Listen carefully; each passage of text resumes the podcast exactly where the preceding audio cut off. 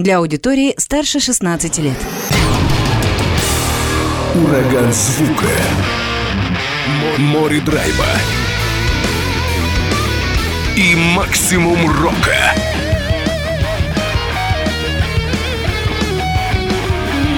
Макси Рок с Максимом Малковым. 103,7 FM, 765 AM. Онлайн-вещание. Востокньюз.ру. Прямо сейчас. В эфире радио «Восток России».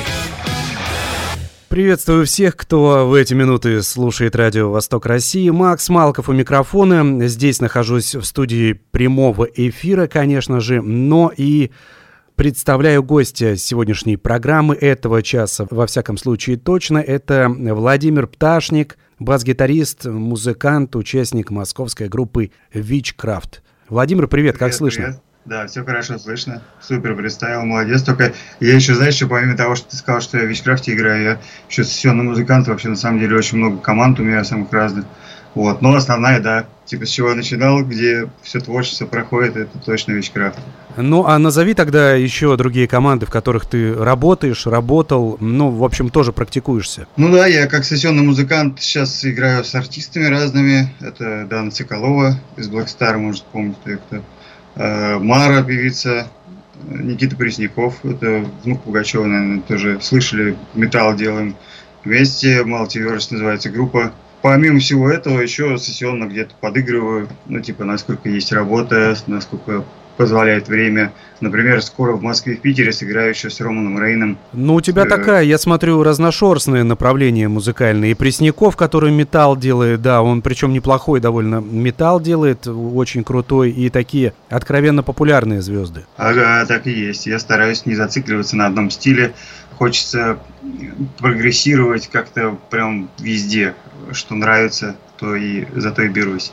Конечно, есть и жанры, которые мне не особо подходят, только потому что, наверное, я в этих вопросах не очень абсолютный, типа какого-нибудь э, джаза и блюза, типа для меня это очень сложно дастся, поэтому я вот то, что вот мне нравится, то, что с детства слушал, э, зато и взялся, так сказать. Знаешь, ну а как басисты же там вот этот джаз фьюжн, там Жако Пасториос, там все вот эти дела басовые, тебе это, ты далек от этого? Ну я не то, что далек, для меня это как-то сложно, и, наверное, в первую очередь, наверное, это не с сложностью связано, а с удовольствием от того, что ты делаешь. То есть я такую музыку не слушаю, и поэтому она с трудом мне доставалась бы, потому что там другие музыкальные, ну, там мышление другое музыкальное, и обороты там другие, ходы другие. То есть там все, что мне не особо нравится. Мне нравится, вот, вот нравится металл, например. Я прям по кайфу беру гитару и начинаю разбирать песни, получать с этого удовольствие. Когда я берусь за материал, который не особо нравится, то он, естественно, и сложнее получается.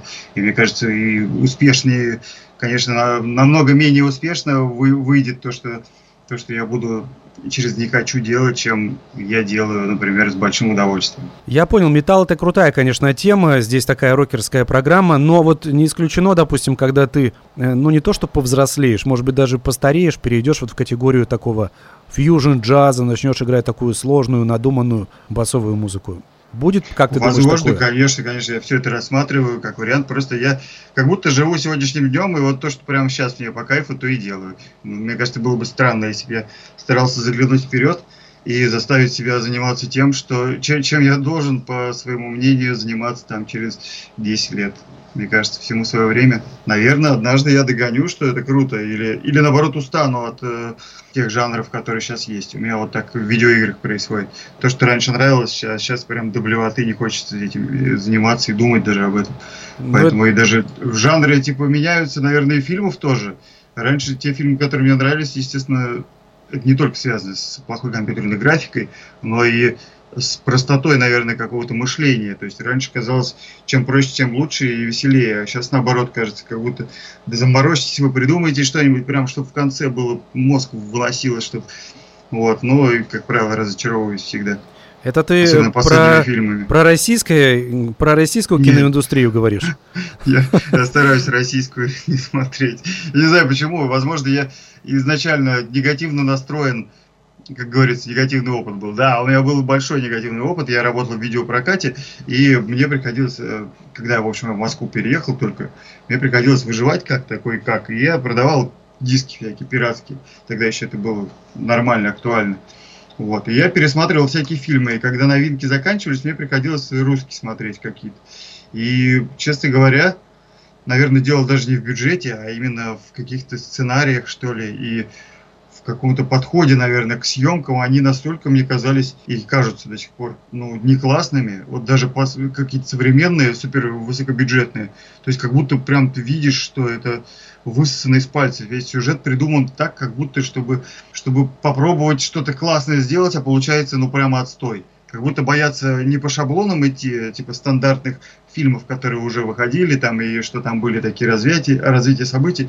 Одно и то же, короче, штампуют, просто графика улучшается, конечно, со временем, но смотреть это я бы никому не советовал. А ну какие фильмы можешь назвать, вот которые прям, как ты сказал про компьютерные игры, до блювоты? Из фильмов, которые мне очень не понравились. Ну да, хотя бы два-три назови. А, так и легко, вот с Бондарчуком любой берешь, и ты видишь, что он там и продюсер, и сценарист, и, короче, на дуде игрец. И ты смотришь и думаешь, как можно такой безумный бюджет взять и сделать прям такую откровенную шляпу. Прям с самого начала сюжет, прям, ну вот фильм, как он был про пришельцев-то? Помнишь, который там упал с э, космоса?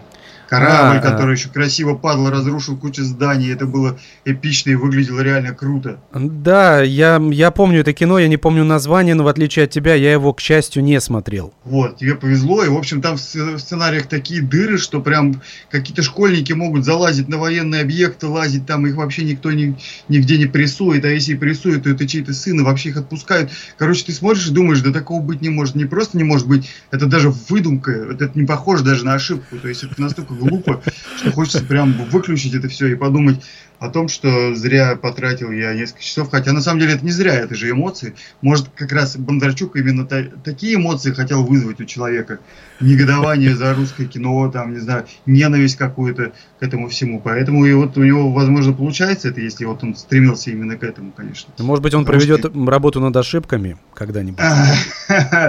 Над ошибками как деньги отмывать, побольше в карман забирать и не париться, и выбирать себя снова главным героем. Вот сейчас снова опять что-то выходит, меня в новостях просто высвечивается периодически э, в Яндекс Почте, что новый какой-то фильм выходит, и опять его рожа. Я думаю, да какого же, ну, ну как что так нельзя же так делать. Ну прям нельзя. Я понял, вот. какие фильмы и с участием, с чьим участием фильмы тебе не нравятся. Давай, давай перемотай, перемотаем чуть-чуть назад и про компьютерные игры поговорим. Вообще, ну ты, получается, да. такой ярый геймер. Ну, насколько это было возможно, то есть в детстве я в Дэнди очень часто играл. Когда у всех появилась Sega, я продолжал играть в Дэнди, потому что у меня не было Сеги.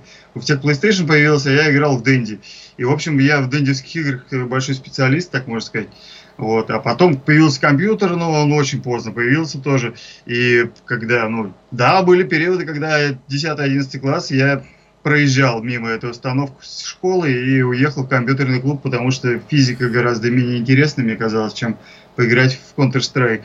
Чем э, физика, э, в игре, чем физика в игре Counter-Strike, да? Да, да, да, да, намного мне больше нравилось, особенно э, сам подход, мне вообще не нравятся те предметы, не нравились, в общем, математика, физика это не мое, а вот Counter-Strike я подумал, что самое оно. И я даже в тот момент, я жил в Мурманске, а в тот момент даже в соревнованиях каких-то участвовал.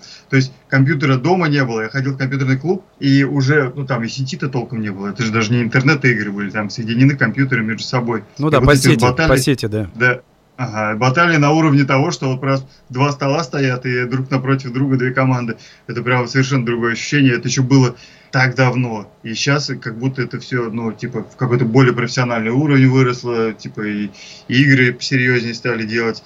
А раньше, конечно, все выглядело как как-то лампово, знаешь, как будто пацаны собрались э, со двора. Кто не, не любил бухать особо, а кто любил компьютерные игры. Вот мы разбились на два лагеря и потом менялись, конечно, рекрутами. Кто-то в запой уходил, а кто-то в компьютерные игры проходил. Но у тебя, ты сейчас за современными тенденциями видеоигр как-то следишь или нет? Ну, я стараюсь следить, насколько это возможно. Сейчас у меня более-менее нормальный компьютер, но почему-то я продолжаю все равно играть в те игры, которые... У меня, наверное, уже мозг законсервировался. Я ловлю себя на мысли и в книжке читал про эту тему, вот про музыкальный вкус, например, что после там какого-то возраста, а там 32-36 лет, человеку уже менее охотно хочется слушать музыку, например, современных э, жителей, неправильно сказал, современных, в общем, э, молодежи, Музыкант, ну, музыкантов, знаю, что, да. что новое появляется, да, как будто мы не просто не готовы к этому, как будто не хочется даже быть готовым к этому, как будто хочется э, окунуться в атмосферу, в которой ты уже тысячи лет был, в которой ты уже проникся, понимаешь, какие там эмоции, чувства ты можешь испытать, и ничего нового кого-то не хочется. И реально такие испытания есть даже на людях, и это связано не только с музыкой, и связано еще и э, с едой, например, тоже. Что эксперимент был, что людей э, размещали кафешки, в общем, японские, по-моему, в каких-то кварталах Америки. И где больше молодежи было, там больше была посещаемость, несмотря на то, что эта еда изначально ну, не нравилась людям, ну, как таковая. То то, то есть люди постарше, они даже пробовать не хотели что-то новое, потому что, ну, боялись, наверное, разочаровываться или типа того. Ну да, сложившийся вот, вкус какой-то у них, да, и его не было смысла разрушать, этот вкус. Да, как будто есть что-то приятное, и ты думаешь, а зачем мне допускать вероятность того, что будет неприятно? Хотя ты же и допускаешь вероятность того, что может быть еще приятнее. И вот и, и исходя из этого всего, наверное, я до сих пор играю в контру. Вот как бы это печально не звучало. И сейчас я со школьниками, когда ты прикинь, на вкатке ты бегаешь со школьниками и начинаешь им рассказывать, как ты бегал в 1.6, а еще до этого были такие-то карты, и все было по-другому. Это выглядит так, как бабушки у подъезда сидят и говорят, а в наше время вот такого не было. И они такие неохотно слушают, но им приходится. Они динозавром меня называют, ну а что поделать? Я реально для них уже как... Я, наверное, с, с их отца возрастом уже получается только ну, а что, ну, ну, бегать по Ну это же прикольно, это T-Rex, который еще в Counter-Strike играет. Это же, это круто. Я когда ходячая ископаемая просто, которая помнит вообще все. Мы об ископаемых и о таких ископаемых, как вампиры, оборотни, там и мумии, потому что у вас готический металл, так или иначе эта тема всплывает. Поговорим чуть попозже, пока вот еще одно такое ископаемое, отчасти «Мой мертвый ангел», так будет называться песня, группы Witchcraft, ее будем слушать далее. Вернемся к беседе через несколько минут.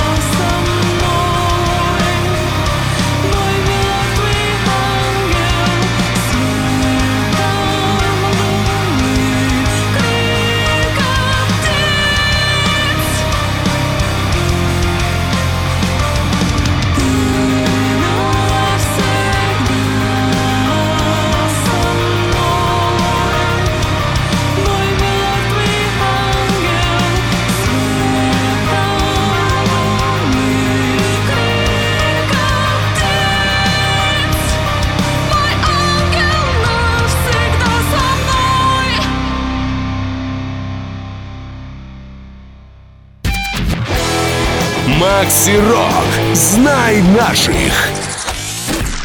Продолжается разговор. Владимир Пташник со мной на связи по скайпу, участник московской группы Witchcraft. Сегодня материал как раз с этого коллектива будет звучать в программе Макси Рок. Но вообще с Владимиром мы уже об этом говорили, что он участник самых разных команд, даже, даже тех, увы, которые в программе Макси Рок не могут звучать, потому что это, в общем-то, и не рок. Увы, такое тоже бывает. Но сегодня чисто ракешник, металл и мы продолжаем разговор. Мы переключимся на более музыкальную тему. Я хочу добить момент, связанный с Дэнди. У тебя есть вот, какие-то группы? У тебя, да, у тебя есть какие-то игры такие, которые ты можешь выделить, твои самые любимые, несмотря на то, что прошло там 20 лет, допустим, или 15, но ты в них продолжаешь играть. Да, периодически я на телефоне играю в э, Teenage Mutants Ninja Turtles, этот, который uh, Fighting именно файтинг игра мне почему-то нравится. Файтинг, я не знаю, с чем связано. В общем, на Денде есть такая игра. ТМНТ называется, турнамент. Это где там и Шреддером можно играть, и... И драконом там каким-то. Да, да, и... да, да. И мне это очень нравится. Я прям на телефон у себя, у меня скачаны эмуляторы, поскольку у меня Android, у меня скачаны эмуляторы и на Sega, и на Денди. И есть с собой обычный джойстик от PlayStation. Если ты не в курсе, то его можно легко присобачить. Ну, типа он присоединяется Bluetooth просто к телефону, и у тебя, по сути, телефон как экран, э, только с теми же самыми играми, которые ты всегда играл. И в турах вообще, и поездках куда-то на электричке едешь, и вообще по кайфу за мил душ можно поиграть в любимые игрушки. То есть это твой такой стандартный обиход. Когда надо куда-то ехать, ты берешь э, геймпад, вот этот джойстик, как угодно его можно называть, да, и твой смартфон, и все нормально. И ты... Ну, вир... смартфон всегда с собой, да. Виртуальной реальности. Чем, угу. чем дольше ты куда-то едешь, тем больше, естественно, нужно как-то себя будет чем-то развлекать. Поэтому в первую очередь я стараюсь э, читать. Я беру с собой книжку. У меня, как правило, там за два месяца она прочитывается. Читаю ее только в дороге. Поэтому, когда надоедает читать, мне приходится что-то делать. Кто-то там сериалы скачивает, а мне не очень нравится сериалы смотреть в дороге. Мне их нравится дома на компе, когда ты расслаблен и сосредоточен а так все отвлекает, как будто непонятно. Не знаю, почему мне не нравится. Вот. И когда, естественно, надоедает читать, когда уже, ну, не то, что надоедает, просто я научпоп читаю, и там больше трех страниц прочитываешь, и нужно обдумывать это все. То есть здесь ты просто залпом начинаешь книгу насквозь читать, и тут ты очень много во что не въедешь, не поймешь или быстро забудешь. А мне вот нравится тот момент, когда узнаешь что-то новое и обдумываешь это. То есть mm. как будто это становится частью твоего нового мировоззрения, потому что ты раньше не знал об этом, а теперь это как, как пазлы собираются у тебя в голове, почему вот и происходит такое, а не такое. Ну, кстати, вот, у меня то же самое, да, когда я научно-популярные какие-то книги читаю, там, да, вот такие тоже. У меня, я думал, у меня одного такая тема. Я очень медленно их читаю, потому что там много терминов, и ты пытаешься каждый раз это все переварить. Да, и даже, да, да. и даже хочется тебя... спустя долгие годы взять это и законспектировать, но руки уже до этого не доходят. Так и есть. Я, я конспектирую видосы с этого, с Ютуба. То есть я смотрю лекции тоже на свои любимые темы. Там, с, например, биология поведения человека. Есть такая офигенная лекция просто на 24 Э, серия, она разделена, и мне, естественно, чтобы это усвоить, мне пришлось прям как, как в школе, как в ВУЗе взять бумажку с ручкой и прям записывать, чтобы не забывалось это все. Иначе все теряет смысл это. То есть научпоп нельзя читать так, как, как художественную литературу, что ты прочитал забыл. Здесь нужно понять, о чем пишут, именно вот прям догнать, и чтобы это стало прям частью твоего рассуждения, типа, о мировоззрении, ну, чтобы это реально стало мировоззрением, а не так, что ты прочитал, такой, о, это делается вот так, а не вот так, а, а вот эти гормоны отсюда, вот сюда, ну и все, и забыл. Типа, нет. Работает а, по-другому. Тогда раз уж мы так плотно вот э, по поводу всего твоего говорим, э, ты басист, это мы уже выяснили. Я видел фотографию с какой-то очень э, странной экзотической бас-гитарой, такой, да. Она, во-первых, необычной формы. Кто захочет, зайдите соцсети Владимира, посмотрите. Там все это есть в общем доступе. И там две струны. Что это за инструмент да, такой? Это невероятное вообще изобретение. Однажды я понял, что в многих проектах, в которых я играю и буду играть, а, достаточно низкий строй. Это вот самые самые жирные струны, которые есть на а, бас-гитарах, это C и Mi, которые можно, естественно, вниз опускать там до ля и, и даже ниже. И когда я понял, что мне достаточно, что я могу уже перекладывать партии, ну, на нормальном уровне, что мне на самом деле не особо много струн нужно, чтобы э, так заморочиться, я подумал, а что бы не изобрести такую палку, которая бы была сумасшествие, потому что, ну, честно говоря, за сколько-то за лет 17, что я нахожусь на рок-метал сценах, площадках, я вижу все, все одно и то же. Для меня иногда даже ну, типа концерты, как будто, как будто я был уже здесь, как будто, знаешь, как, как дежавю, как день сурка. Понимаю. Что не концерт одно и то же, одинаковые инструменты, одинаковые педали, одинаково выглядят, все одинаково ведут себя, одинаково билеты продают, а все вообще одинаково. Как будто, ну, мне кажется, это как раз и может стать крышкой гроба вообще индустрии рока и металла, потому что когда это было круто и на волне, да, это было в новинку, это было классно, но со временем должно что-то развиваться, что-то должно меняться, приходить что-то новое, уходить. Вот. Ну и сам по себе я люблю творить, и поэтому однажды подумал придумать такой безумный инструмент. Мало того, что он э, выглядит странно, что это две струны всего, и там датчики странно расположены, он безголовый еще вдобавок ко всему, он еще и меняет формы. А если ты посмотришь, обратишь внимание, там на двух сантиметрах от самого корпуса, если это можно назвать корпусом это, это весло, вот, э, есть такие два, две штуки с одной и с другой стороны, за которые можно при, присоединять продолжение гитары. Это как продолжение корпуса. Вот, например, у меня сейчас она в виде стрелы гитара. Вот эти вот стрелы, сами э, углы, их можно убрать и добавить любую другую форму. И это очень круто. Я подумал, что когда однажды я захочу прям до конца экспериментировать, в эксперименты уходить, то я буду чуть ли не на каждый концерт, мне нужно просто мастера найти, который мог бы по-быстренькому и типа за нормальный прайс собирать их, э, и тогда у меня будет миллиард форм для разных концертов и с любыми чуть ли не надписями, и, короче, вообще, это будет То есть... чума, это будет очень круто. Это такая, ну, гитары, э, есть модели гитар, которые так или иначе можно там пересобирать, э, собирать, делать такие некие Франкенштейны, но у тебя по-настоящему такая гитара-конструктор, правильно я понимаю? Ну, Типа да, я считаю, что я таких просто никогда не встречал. У меня есть, если интересно, в ВК альбом с э, экспериментами над бас-гитарами. То есть там целый альбом, там фотографий, наверное, 100 самых разных э, бас-гитар, ну там еще и гитары начали добавляться, у которых безумные формы. В общем, мне было всегда это интересно, вот именно фриковство в мире музыки, и я их коллекционировал. А потом подумал, а что, если, ну, типа, есть вариант собрать какого-то, ну, типа, один из, э, одну из своих мыслей превратить в реальность.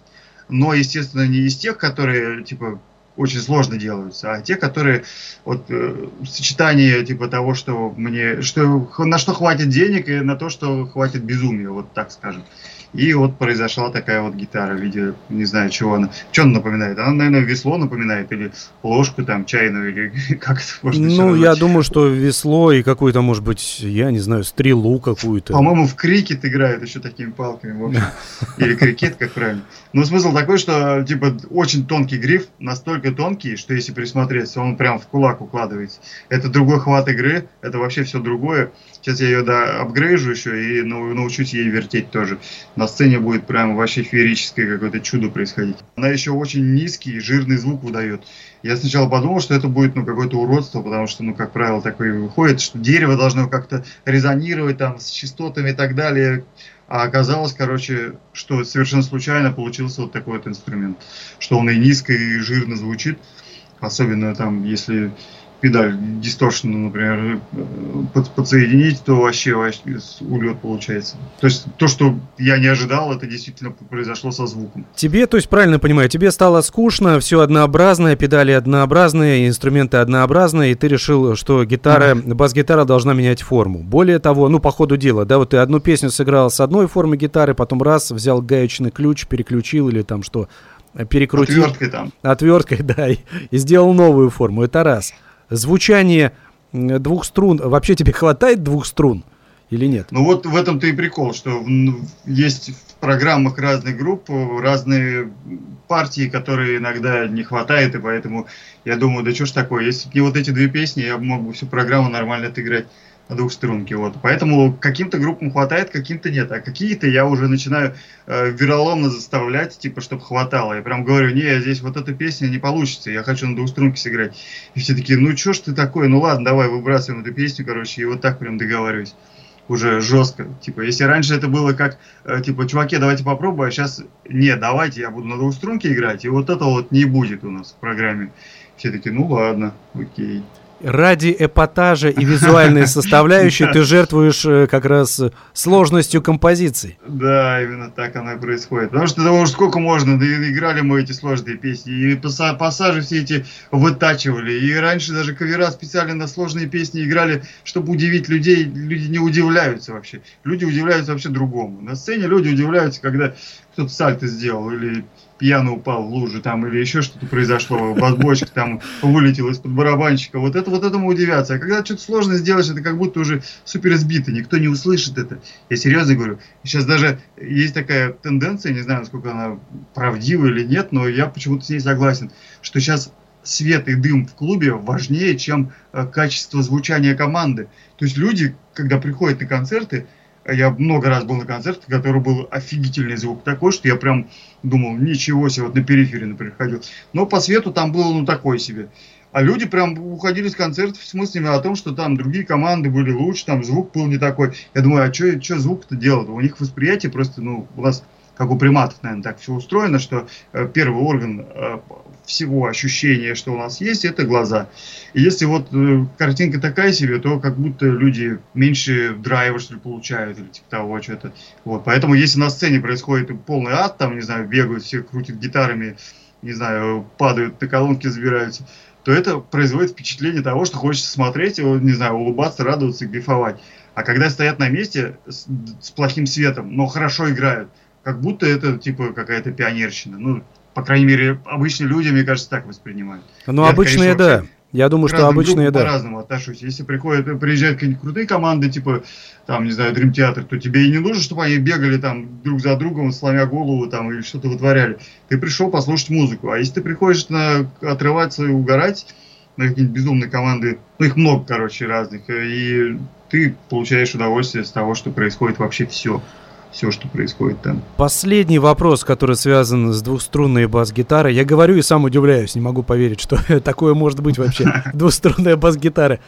Как ты ее назвал? Ну, кроме вот лопата и вот это вот весло там, как... как В общем, у нее изначальное название было Breakdown Stick, типа палка для брейкдауна. Брейкдаун, знаешь, такой, да, в музле это когда вместо целиков начали использовать э, halftime, короче, у барабанов идет, и очень медленный, короче, грузный начинает риф играть. Как правило, на одной, на две нотах играет. Ну да, такие, такие металкоровая тема. Металкоровая. Да, да, да, металкор, пост-хардкор, там все, все вот это, короче, оттуда.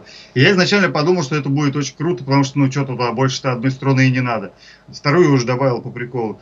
Вот. И, ну, чтобы хоть как-то можно было играть что-то, потому что на одной струне я не смог сыграть много партий, они просто звучали некрасиво, уродливо. То есть я мог бы это сыграть, но звучало бы это уродливо. Вот. Но под конец сейчас в одно шоу пытаюсь, пытаются меня засунуть, короче, и я назвал это, я там в виде гота выступаю, я назвал это копье сатаны. Но все-таки я думаю, что в первую очередь это брейкдаун стик, вот. Но ее обзывают по-всякому разному. Типа весло зубочистка ее называют еще.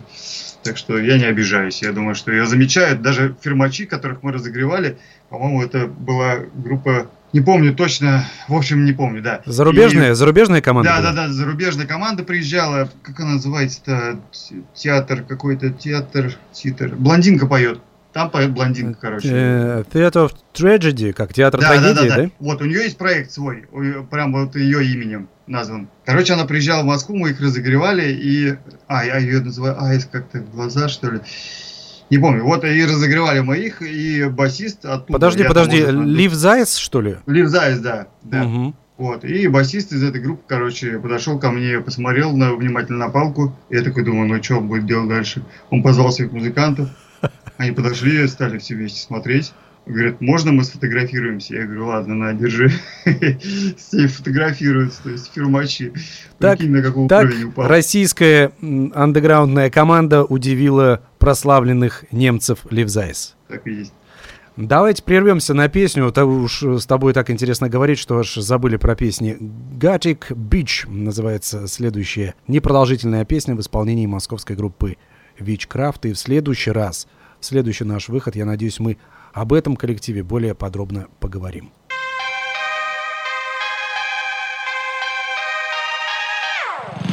В летаргических снах твоих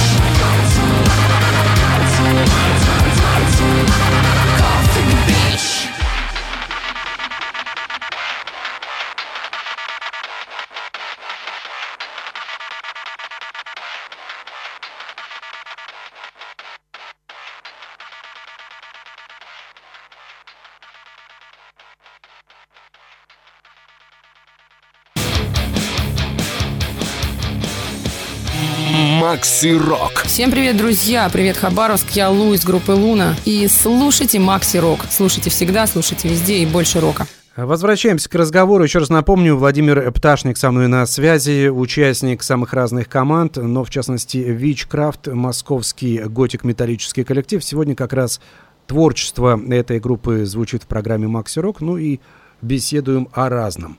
Давай вот как раз к материалу Вичкрафт. Я так понимаю, что ты стоял у истоков образования коллектива Вичкрафт. Я на переломном моменте пришел в команду, когда менялась э, политика, наверное, творчества. То есть э, это было лет 15 назад. Я из Иванова приехал в Москву, как в старой сказке. Я просто взял гитару, в общем, и поехал в город, в котором я подумал о том, что смогу чего-то добиться. Вот, если бы я знал, что сейчас, э, типа, как, когда все складывается, я бы сказал, никуда не едь, обратно лучше возвращать.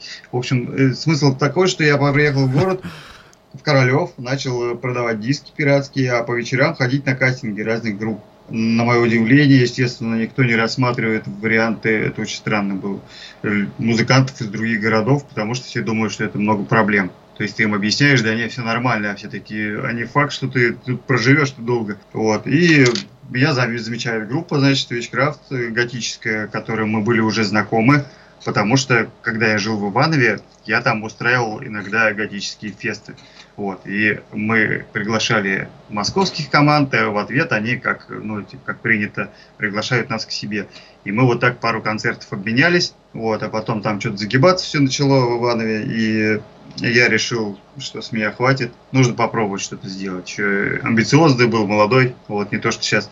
И ломанулся, короче, в город, э, начал, естественно, меня заметили там, мы знакомы были, начал играть с командой, и там переворот какой-то случился, там все, ну, как, как обычно в командах бывает, э, кто чем-то доволен, кто-то недоволен, вот, и со временем начали обсуждать тему творчества, типа, в какую сторону нужно двигаться, не нужно, в какой бы хотелось, в первую очередь, как правило, это очень сложный момент, когда э, кто-то хочет играть то, что, скорее всего, не будет востребовано вообще никак, и с этим трудно поспорить, потому что, представляешь, тебе говорят на работе, вот теперь твоя работа будет выглядеть так, что она тебе не будет нравиться. Ты такой, а зачем это вообще нужно тогда?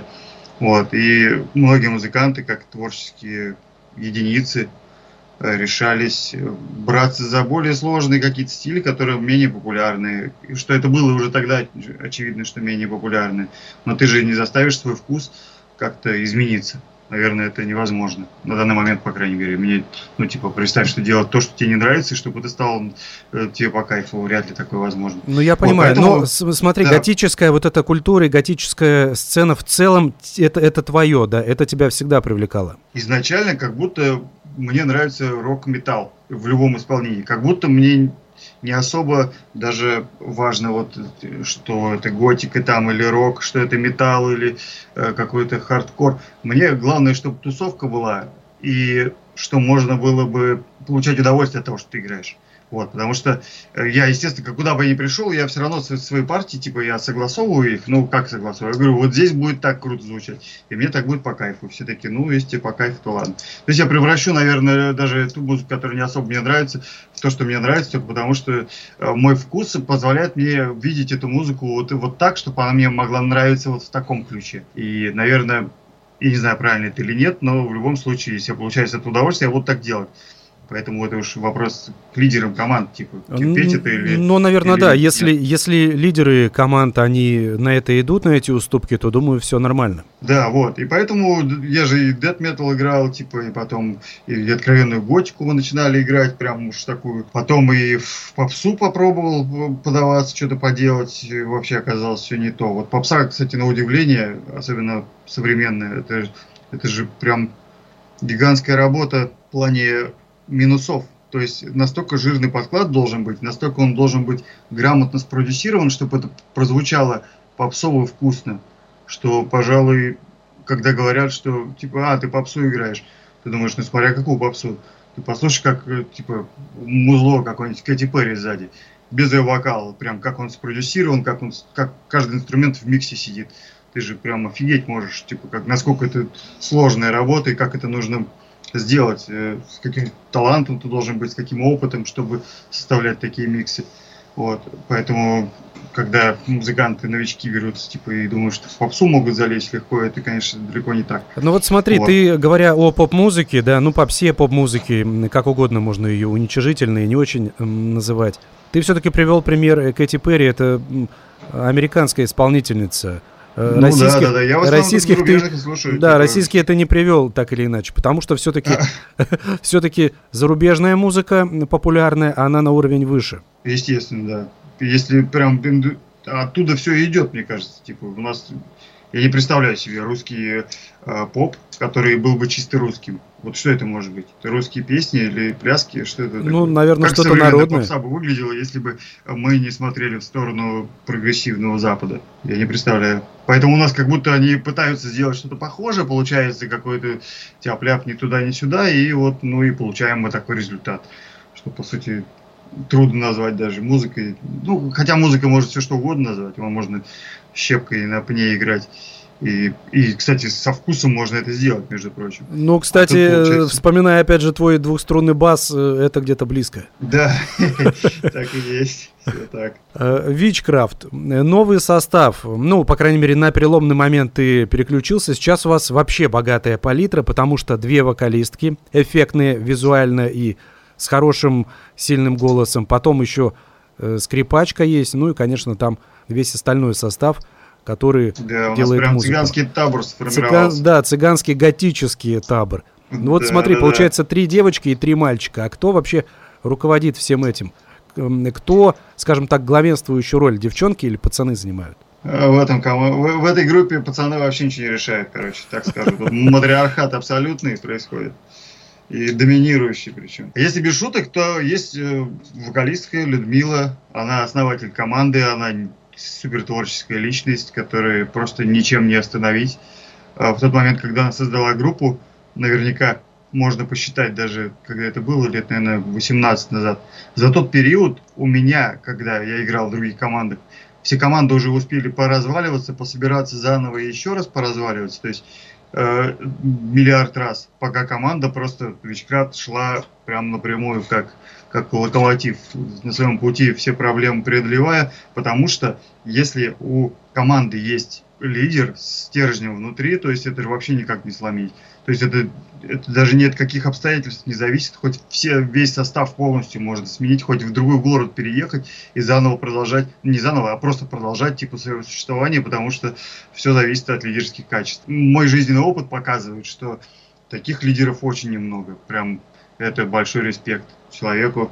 Люда, ты молодец. Но и надо еще отметить вот эту визуальную составляющую, имидж э, коллектива, потому что готический металл, он на этой атмосфере строится, на вот этом, эм, ну, таком-то темном каком-то имидже, определенном костюме. Я посмотрел клипы группы Witchcraft, те, которые получилось посмотреть. Это же поразительная работа. Да, с клипами Люда навтырялась. В общем, Люда такой человек, если ты поизучаешь ее страничку, она за все, что не берется, она очень долго начинает в этом разбираться. То есть это не, не как взяться, тяп-ляп сделать и все, а это взяться и много лет пытаться сделать лучше. И сейчас клипы на такой уровень выходят. То есть это же, по сути, своими руками получается. И костюмы, и все это. Просто когда ты долго это делаешь, ты обретаешь опыт. Опыт, который, который позволяет тебе делать это все в невероятном уже ключе э, с минимальными затратами.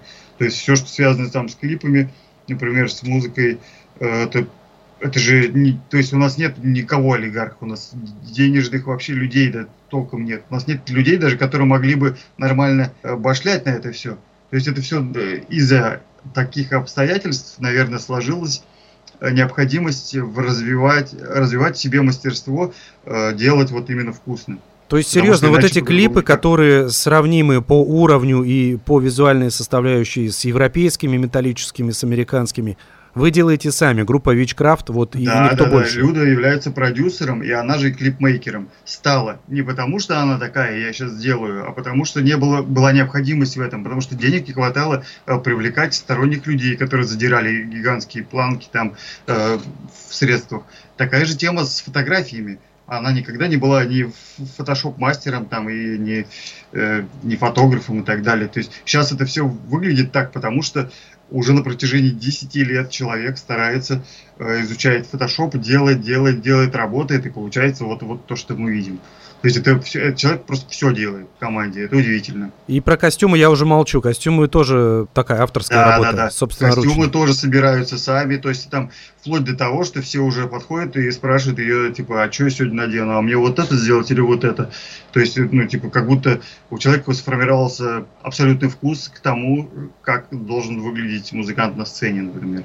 Вот. И, кстати говоря, это единственная группа, наверное, Вичкрафта, за которой не всегда, не, не на каждый концерт я позвал бы э, каких-нибудь друзей, которых я плохо знаю. Потому что на этих концертах я так выряжаюсь порой, как мразь, что мне аж самому потом стыдно. Мне на следующий день э, бывают фотографии присылают. Я такой, что же я творил, что же это вообще было? А я еще стараюсь, ну, вести себя откровенно на сцене, то есть там забираться на колонки, там, на барабаны там и так далее, то есть откуда-то что-то сделать, там, гитара вертеть, что-то прям вообще как, как мразь, короче, там, где-то в пустых моментах вообще гитару оставить, пойти там в бар пи- пиво пить. Вот, то есть я стараюсь, чтобы это было эпатажно и круто, а на следующий день, когда я это вижу на фотографии, конечно, как будто это не я. И Ну, а иногда ты вообще на следующее утро помнишь, что ты творил на концерте? Или порой А, бывает, что и не помнишь? Я- я- ну, вот на радость мою, на мою радость, что, что я не пью перед концертами вообще никогда, чтобы все помнить, чтобы, чтобы быть в адеквате.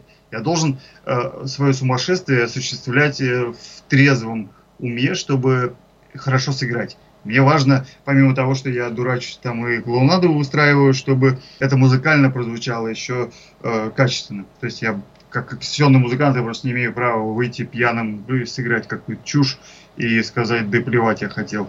Э, Мне важно, помимо того, что я дурачусь, чтобы партии прозвучали точно так же хорошо, как я и не дурачился бы. Только А это этом вообще плане- возможно сочетать вот это дуркование, ну я это условно назову, да, и Да. профессионализм исполнения? Это вообще как- каким-то образом совместимо? Вот, вот это супер совместимо настолько, что ты можешь кривляться и делать, что хотеть, но если ты научился хорошо играть, то ты при этом будешь хорошо играть. И именно поэтому, типа, профессиональные музыканты, которые вытворяют всякую дичь, там, от сальт прыгают, да фиг знает чего, они не забывают про то, что им нужно хорошо играть. Не просто не забывают, они продолжают хорошо играть и при этом всем раздавать шоу. И именно поэтому это и ценится. Именно поэтому команды, наверное, какие-нибудь новички, которые думают, что главное это отрываться, типа теряют э, саму суть концерта, что ты должен в первую очередь играть хорошо. а может быть оно и так получается, да, я как-то усугублю еще. То есть мало того, что ты должен хорошо играть, если ты хочешь сделать сальто, то ты тем более должен хорошо играть, чтобы это сальто сделать и не налажать потом Вот, нигде. вот именно, чтобы большинство, по крайней мере, барабанщики про барабанщиков именно так и говорят, что если кто-то там долго палочки крутит, там научился что-то вертеть, э, как-то шоу какое-то изображать, что ты в первую очередь должен играть, э, типа, круто научиться, а уж потом вот это все. То есть вот так музыканты друг друга пытаются приструнить, чтобы все такие, да сиди ты, не дергайся, да вот это вот делай. А я знаешь, сколько музыкантов знаю, которые очень круто играют на барабанах. Они прям так вколачивают, что прям жесть. Я за свой жизненный опыт, типа, встречал таких много, и я прям каждому говорю, а вот чего ты не попробуешь это? Они говорят, да не, это фигня все, это вот это изображать что-то, это что-то кривляться. Я говорю, это же элемент шоу, это прям как раз та самая фишка, которая привлечет внимание к твоему уровню игры потому что ты уже играешь так, и тебе это нужно делать. А у них, видимо, ну, типа, наступает какой-то период, когда, когда это считается просто клоунадой, типа, когда, если ты всю жизнь проиграл и следил просто за качеством своего исполнения, то, наверное, как-то сложно переступить себя. Вообще меняться сложно с, с возрастом, особенно после там 30, наверное, что-то новое пробовать мало кто захочет. Все хотят по классике просто прийти и сделать все, что умеют. А действительно-то главное, что это прогресс, наверное, ну, как главное для музыкальной индустрии, я так считаю. Поэтому и для себя, и для каждого музыканта в, в частности. Ну, я думаю, что Поэтому- твоя философия должна помочь тебе э, в дальнейшем не закостенеть и не превратиться в камень, грубо говоря. Да, да, это будет современный модный камень, наверное. На котором тоже, тоже можно будет играть. Я надеюсь, очень надеюсь. Две струны должно остаться. Две струны останутся точно. Ненавижу тебя. Так, это сейчас не к тебе обращение, так называется песня в исполнении группы Witchcraft. Она будет звучать далее.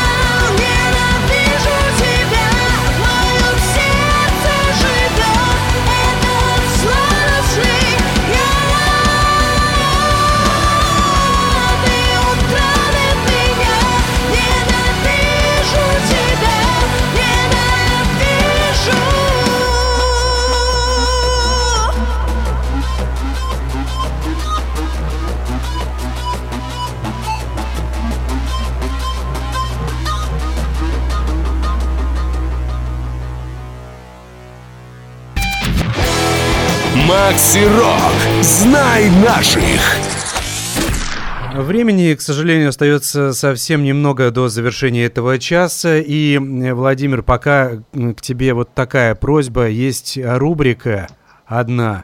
И эта рубрика связана с татуировками. Вот так э, звучит название. Зацени татуху. Э, В чем история? У тебя есть татуировки, не знаю, насколько их прям много, но всех касаться не будем. Давай последнюю, которую ты сделал себе татуировку, расскажи, что это за рисунок и э, что он означает вообще. Так, последняя татуировка, это я вводил себе Blackwork на, э, вот, на предплечье, получается. Это просто, когда у тебя есть друзья татуировщики, и когда вы собираетесь там посидеть и попить пивка, возникают всякие странные мысли о том, чтобы сделать что-то такое, чтобы было весело и классно, и, и о чем бы ты не пожалел. Я об одной татуировке не жалею и прям смело могу любую часть тела подставить вообще под машинку и пусть будет, что будет. Поэтому вот тут никакой философии нет, это просто черный, не знаю, как-то напульсик на руке, вот так он выглядит э, смешно, наверное.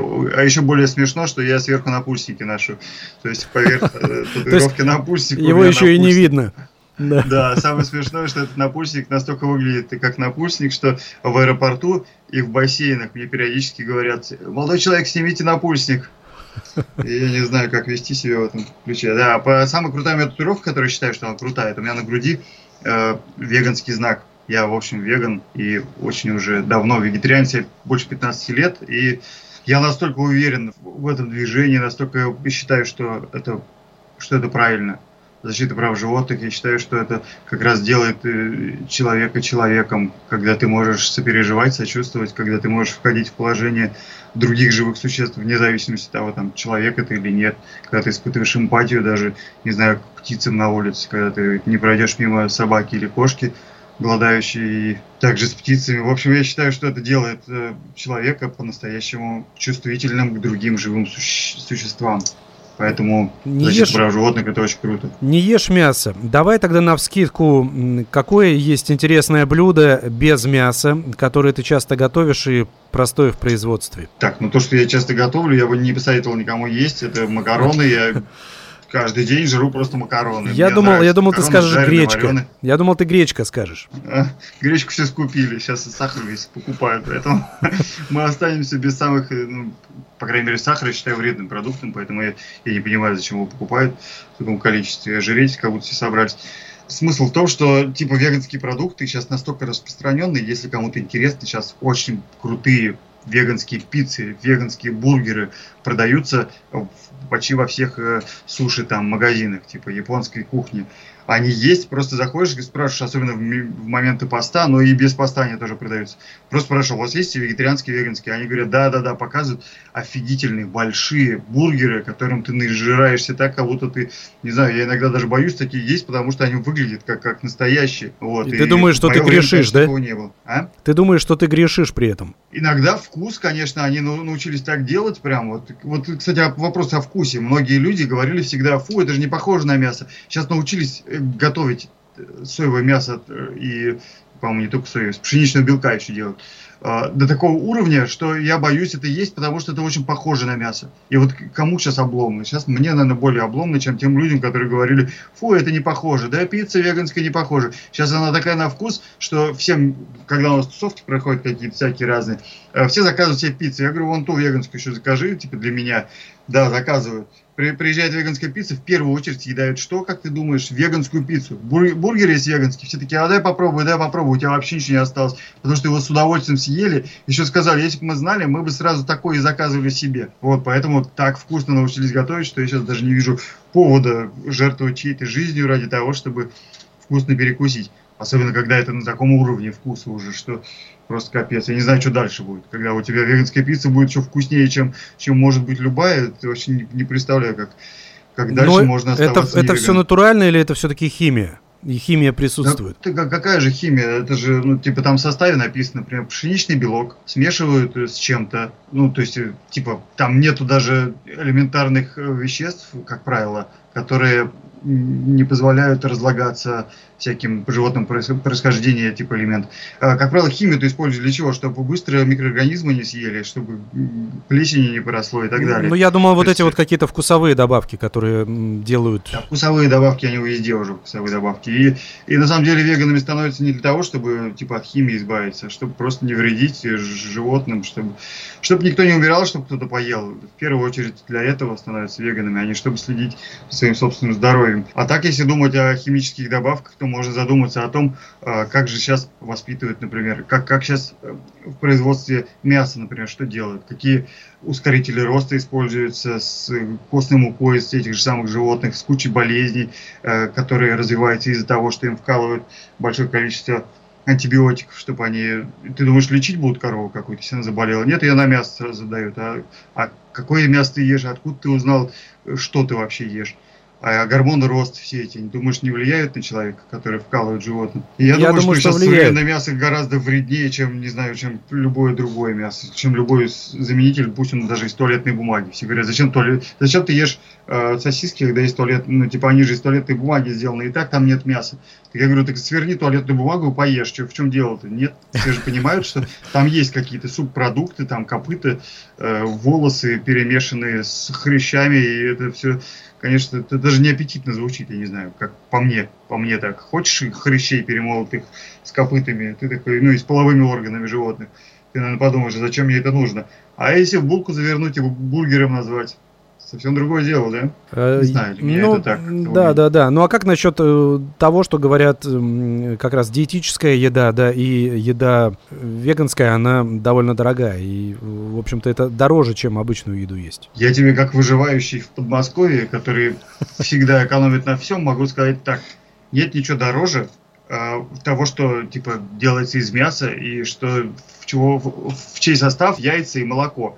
Потому что, как правило, ну, яйца быстро, наверное, портятся, поэтому как-то приходится либо резко продавать, либо еще... Я, короче, не вникаю в подробности, но если ты заметишь в составе, не знаю, какие-нибудь вафли сейчас выбираешь в магазине, если ты видишь, что там э, сухое молоко, например, есть, то вероятность того, что они будут дороже, это факт.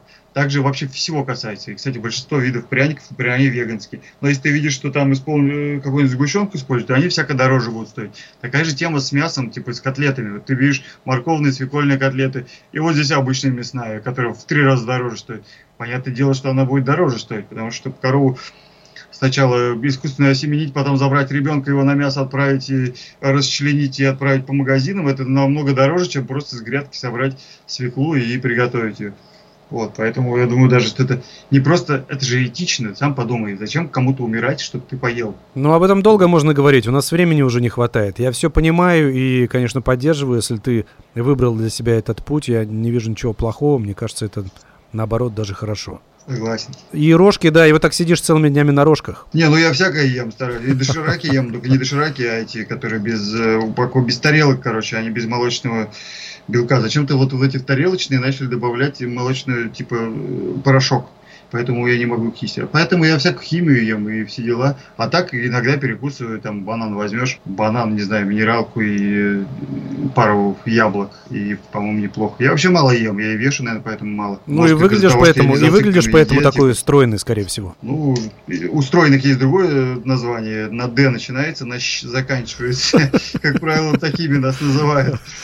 Ну, Э. хорошо, если все-таки смотрите, как он стройный. Все говорят, нет, вообще анорексик какой-то. Владимир Пташник э, со мной на связи по скайпу, участник группы Вичкрафт из Москвы, бас-гитарист этого коллектива, участник многих других э, команд российских. Владимир, спасибо тебе, что нашел время, поговорил. Э, Большое спасибо, что позвали. По У- кайфу. Удачи, э, творческих э, свершений. Давай несколько слов слушателям и будем прощаться. Так, э, заходите ко мне на страницу, подписывайтесь, слушайте только музыку, в которой я играю, чтобы везде звали меня, и будет нам всем счастье. Эгоистично немножко, да? Э, Но зато искренне, зато правда. Согласен. Спасибо тебе. Все, слушаем творение навсегда. Команда Вичкрафт. С вами был Макс Малков. Удачи. До встречи. Пока.